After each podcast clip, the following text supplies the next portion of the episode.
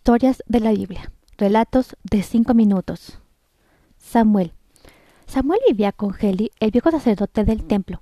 Heli era bueno con Samuel, pero una noche Samuel le preguntó ¿Por qué vivo aquí? ¿Por qué no vivo con mis padres? Tu madre pronto vendrá, dijo Heli. Entonces, entonces podrás preguntarle. Los padres de Samuel iban cada semana a visitar a su hijo. En ocasiones el, el padre de Samuel no podía realizar el viaje, pero Ana, la madre de Samuel, nunca faltaba a una visita. En la siguiente visita Samuel le preguntó a Ana por qué vivía con Heli, mientras Ana lo, lo, arropaba en la cama. Le contó cómo había llegado a vivir al templo. Había esperado muchos años para contarle a Samuel esta historia, y era suficientemente grande para entenderlo. Durante mucho tiempo, comenzó Ana, tu padre y yo no tuvimos, hijos, no tuvimos hijos. Deseábamos un hijo más que nada en el mundo. Rezábamos todos los días para que Dios nos, lo diera. Pasaron muchos años. Un día me sentía muy triste. Pensé que quizás Dios no había escuchado nuestras, nuestras plegarias. Pregunté qué podría hacer para, para complacerlo. Vine a este templo y, y, recé todo el día. Le prometí a Dios que si me daba un hijo, se lo devolvería. Estaba tan triste que, que, que empecé a llorar. Heli escuchó mi llanto. Me, aseguró que Dios había escuchado mi, mis plegarias. Al poco tiempo supe que iba a tener un bebé. Tu padre y yo nos, alegramos mucho. Finalmente llegaste tú. Llegaste, llenaste nuestra casa de alegría. Te dimos mucho amor y atención. Yo le dije a nuestros vecinos, este Samuel es un regalo de Dios. Te traje aquí para que aprendieras a ser un sirviente especial de Dios. Dios no nos, había dado un regalo y sabíamos que teníamos que, que, que regresarle este regalo. Como yo se lo había prometido, te trajimos aquí el día que ya fuiste demasiado grande para, tu cuna. Heli nos aseguró que él te, enseñaría a ser sacerdote. Nos dijo, trataré a Samuel como un regalo de Dios. Samuel dijo, yo quiero vivir contigo y con mi padre. Siempre tengo que estudiar. Hasta los hijos de Heli juegan más que yo. Me la paso adentro todo el día, mientras todos disfrutan afuera. Me miran por la ventana y se ríen porque siempre estoy, le porque siempre estoy le leyendo. Déjame ir a casa. Cuando servimos a Dios, a veces tenemos que renunciar a cosas que son importantes papá para nosotros, dijo Ana. Tú eres un muchacho muy especial y debes estudiar mucho para estar preparado para servir a Dios. Esa noche Samuel rezó. Gracias, a, gracias Dios por todas mis bendiciones. Prometo que trabajaré muy duro para hacer tu, regalo especial. No entiendo por qué vivo aquí y extraño a mis padres, pero est estudiaré mu mucho para ti. Samuel se quedó dormido. Despertó cuando escuchó que alguien lo, llamaba. Miró alrededor para ver quién era, hasta que revisó debajo de su cama. Fue al cuarto de Heli y le preguntó Heli, ¿me, llamaste? No, protestó Heli. Debes haber soñado. Por favor, regresa a tu cama. Samuel se metió a su cama. De nuevo escuchó una voz que que le hablaba. Y fue con Heli, igual que antes. Heli dijo, yo, yo no te llamé. Samuel escuchó la voz por tercera vez. Heli, dijo Samuel, alguien me, me, está llamando. Hasta revisé debajo de mi cama. No, no es un sueño.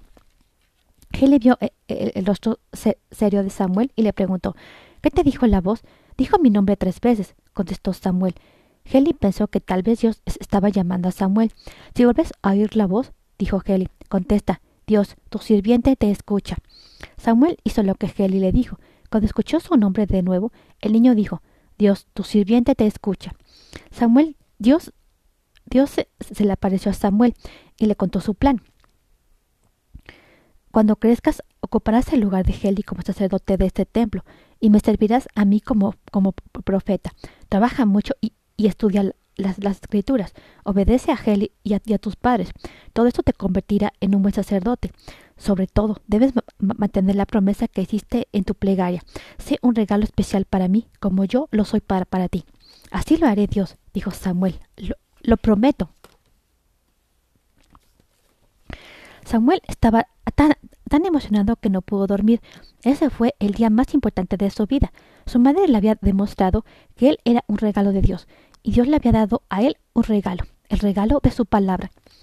En la, mañana Samuel le contó a Heli lo que Dios le, había dicho.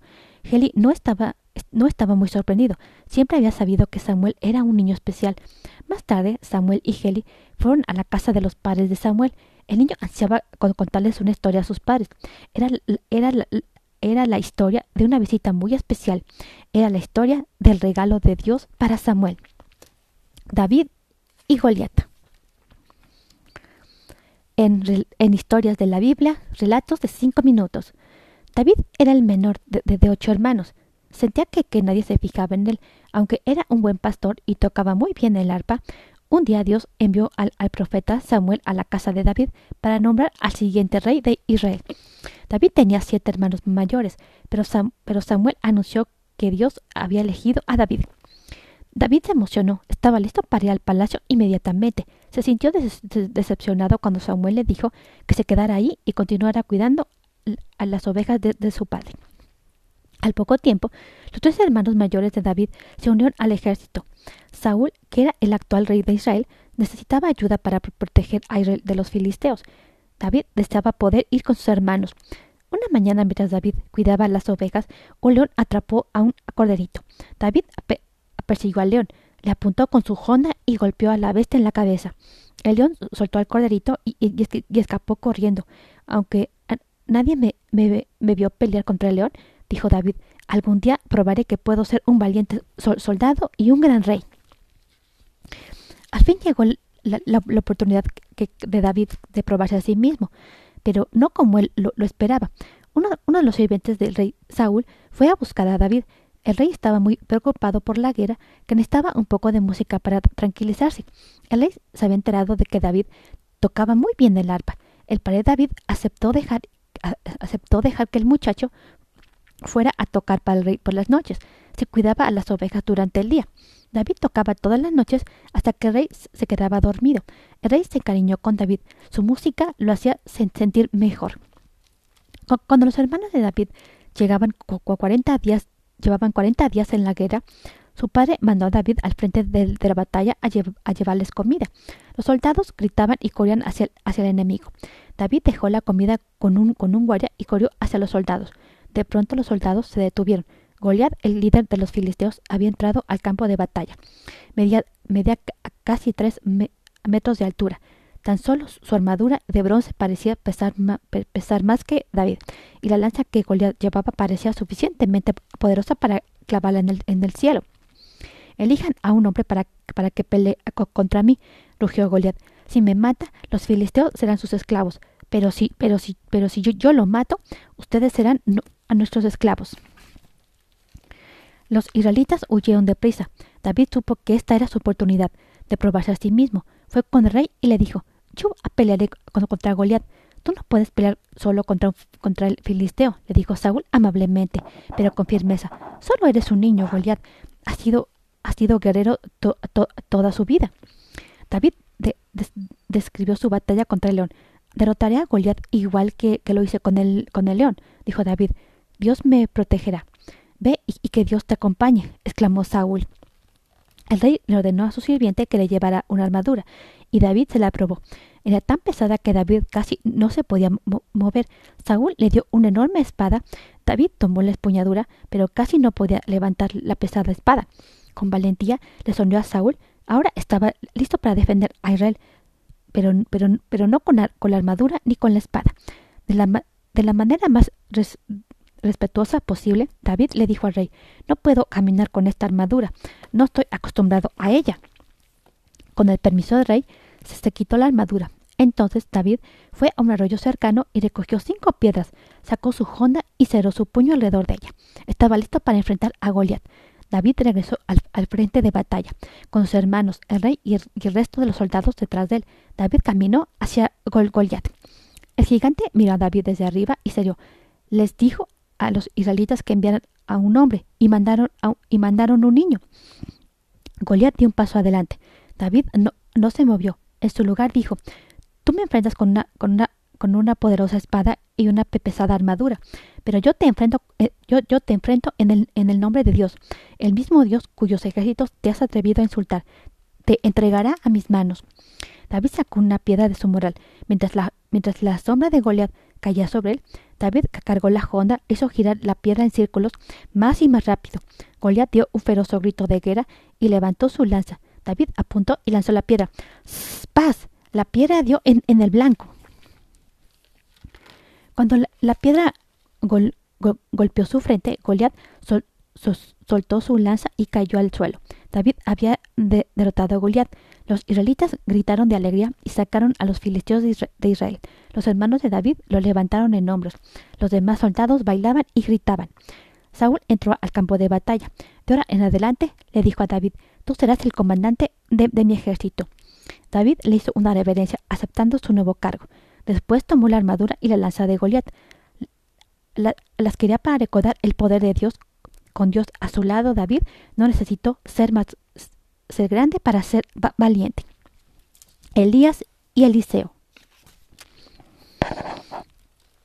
El rey Jabad era un rey malo, que adoraba a dioses falsos. El profeta Elías hacía el trabajo de Dios y servía bien al Señor. Un día Dios castigó a Jab mandando una sequía a su reino. Elías le dio la, noticia al rey. Rey Jabad, como no escuchas la palabra de Dios, no caerá lluvia en tu reino por muchos años, dijo Elías, ni siquiera verás una gota de, rocío. Dios quería a Elías y deseaba protegerlo. Elías, debes salir del reino de, de Jabad, dijo Dios. Te mostraré un sitio seguro donde podrás vivir muchos años. Dios guió a Elías hasta un lindo arroyo en las colinas. Aquí estarás a salvo, dijo Dios. Puedes beber de, este arroyo cristalino. Todos los días un cuerpo te, traerá pan y carne en la mañana y en la noche. Durante varios años, Elías vivió en, ese hermoso lugar de las colinas. El, amigable cuervo se aseguraba de que Elías siempre tuviera que comer. Elías le agradecía a Dios sus bendiciones. Un día el arroyo dejó de correr y el cuervo ya no apareció. Dios dijo, Elias, eres un, eres un sirviente fiel. Ahora debes ir a Sibón. Ahí una, una, una amable mujer te cuidará. Elias obedeció a Dios. Caminó durante varios días por el desierto hasta llegar a Sibón. En, la entrada de la ciudad encontró a la mujer y le dijo, tengo mucha hambre y sed por, el viaje. ¿Podrás andar, darme un poco de agua y un trozo de pan? Con gusto le daría lo, que tengo, dijo ella, pero apenas tengo suficiente harina y aceite para hacerle pan a mi hijo. Dios no, permitirá que, tengan hambre, dijo Elías. Por favor, prepare una hogaza de pan para mí con lo que tenga. Después haga una hogaza para su hijo y otra para usted. Su, aceite y harina nunca se, acabarán. La mujer siguió las instrucciones de Elías. Cuando terminó de hacer la, tercera hogaza de pan, se asombró al ver sobre la mesa las vasijas rebosantes de harina y, de aceite. El profeta Elías continuó sirviendo a Dios muchos años más. Un día Dios lo mandó a Damasco. Elías ya estás envejeciendo, dijo Dios. Ha llegado el momento de que tengas un ayudante. Ve a los campos. Allí encontrarás a un joven granjero llamado Eliseo. Elías obedeció a Dios. Pronto encontró a Eliseo que araba un campo. Elías colocó su manto sobre los hombros del joven. Eliseo entendió la voluntad de Dios bajo el arado. Se despidió de sus padres y se fue con Elías. Junto a los dos hombres caminaron por los campos. Dios siempre protege a quienes lo, siguen, dijo Elías. Cuando los dos hombres llegaron al río Jordán, Elías tocó el río con el manto bendito. Eliseo no podía creer lo que veía. Cuando el agua se abrió para, crear un sendero seco, Elías le dio una le, dio, le hizo una señal a Eliseo para que, para que lo siguiera por por el sendero. Mientras Eliseo lo seguía, le dijo, Elías, quiero, quiero ser como tú, serviré a Dios y, y, lo, y lo seguiré. Cuando llegó el día de, que Elías se fuera al cielo, Eliseo se entristeció. Elías puso sus manos en los, puso sus manos en los hombros del joven y dijo, no, no, te preocupes, Eliseo. Dios te protegerá y te reconfortará cuando, cuando me haya ido. Además, prometo dejarte algo muy, muy importante. Estas palabras hicieron que Eliseo se sintiera mejor. De pronto en el cielo apareció un hermoso carruaje jalado por espléndidos caballos. Los caballos bajaron hacia el suelo y se detuvieron frente a Elías, quien entendió la voluntad de Dios. Ahora debo ir al cielo, dijo Elías. Adiós, Eliseo. El anciano subió, al carruaje que inmediatamente empezó a, elevar hacia las nubes. Te extrañaré, gritó Eliseo, agitando la mano. En ese momento notó que Elías había dejado su maravilloso, su, maravilloso en el suelo. Era el regalo, tan importante que Elías le había mencionado. Eliseo extrañaba a su amigo, pero continuó sirviendo a Dios y ayudando a los demás. Eliseo se convirtió en sacerdote en el santuario donde estaba el arca de, la alianza. Un día una mujer se acercó llorando al santuario. Eliseo le preguntó qué le pasaba. Tenemos todo lo que necesitamos, le dijo la mujer a Eliseo, pero siempre hemos querido un hijo.